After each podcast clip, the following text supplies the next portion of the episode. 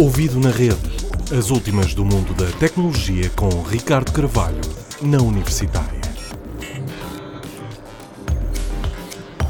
Entretanto, chegou agosto, mas continuamos com o ouvido na rede. Agosto traz a nova versão daquele que é o sistema operativo mais usado no mundo.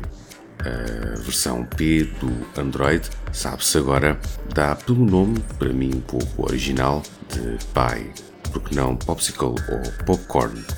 Nomes à parte, está cá fora e já pode ter acesso à mesma se tiver um aparelho Pixel. Algumas das principais novidades são as App Actions, um sistema que pretende prever o que o utilizador irá fazer com o aparelho, abrindo, por exemplo, a app de música quando é ligado a um par de auriculares, ou ainda as slices, pequenos atalhos para ações, como, por exemplo, chamar um Uber sem ter de aceder à referida aplicação. Entretanto, a propósito do grave incêndio que ainda deflagra na Serra de Monchique, a Comissão Europeia, citada pela Lusa, irá disponibilizar mapas do território português pelo Sistema de Emergência de Navegação por Satélite Copérnicos.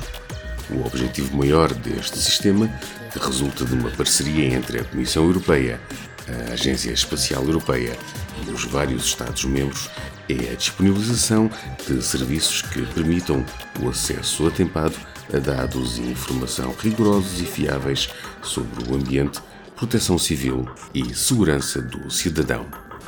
Finalmente, vamos falar de lixo. À primeira vista, podemos pensar que a recolha de resíduos não será uma atividade que envolva muita tecnologia, mas há uma startup norte-americana que não pensa dessa forma. De acordo com o site Sapotec, a RTS, Recycle Track Systems pretende revolucionar este setor, garantindo aos utilizadores como, quando e onde os seus resíduos são processados.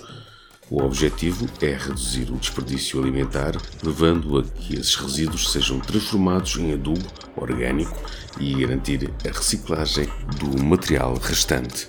Tudo acompanhado quase em tempo real através de uma app que vai indicando a informação do destino dos resíduos do utilizador. E é tudo por esta semana. Até lá! Ouvido na rede. As últimas do mundo da tecnologia com Ricardo Carvalho, na Universitária.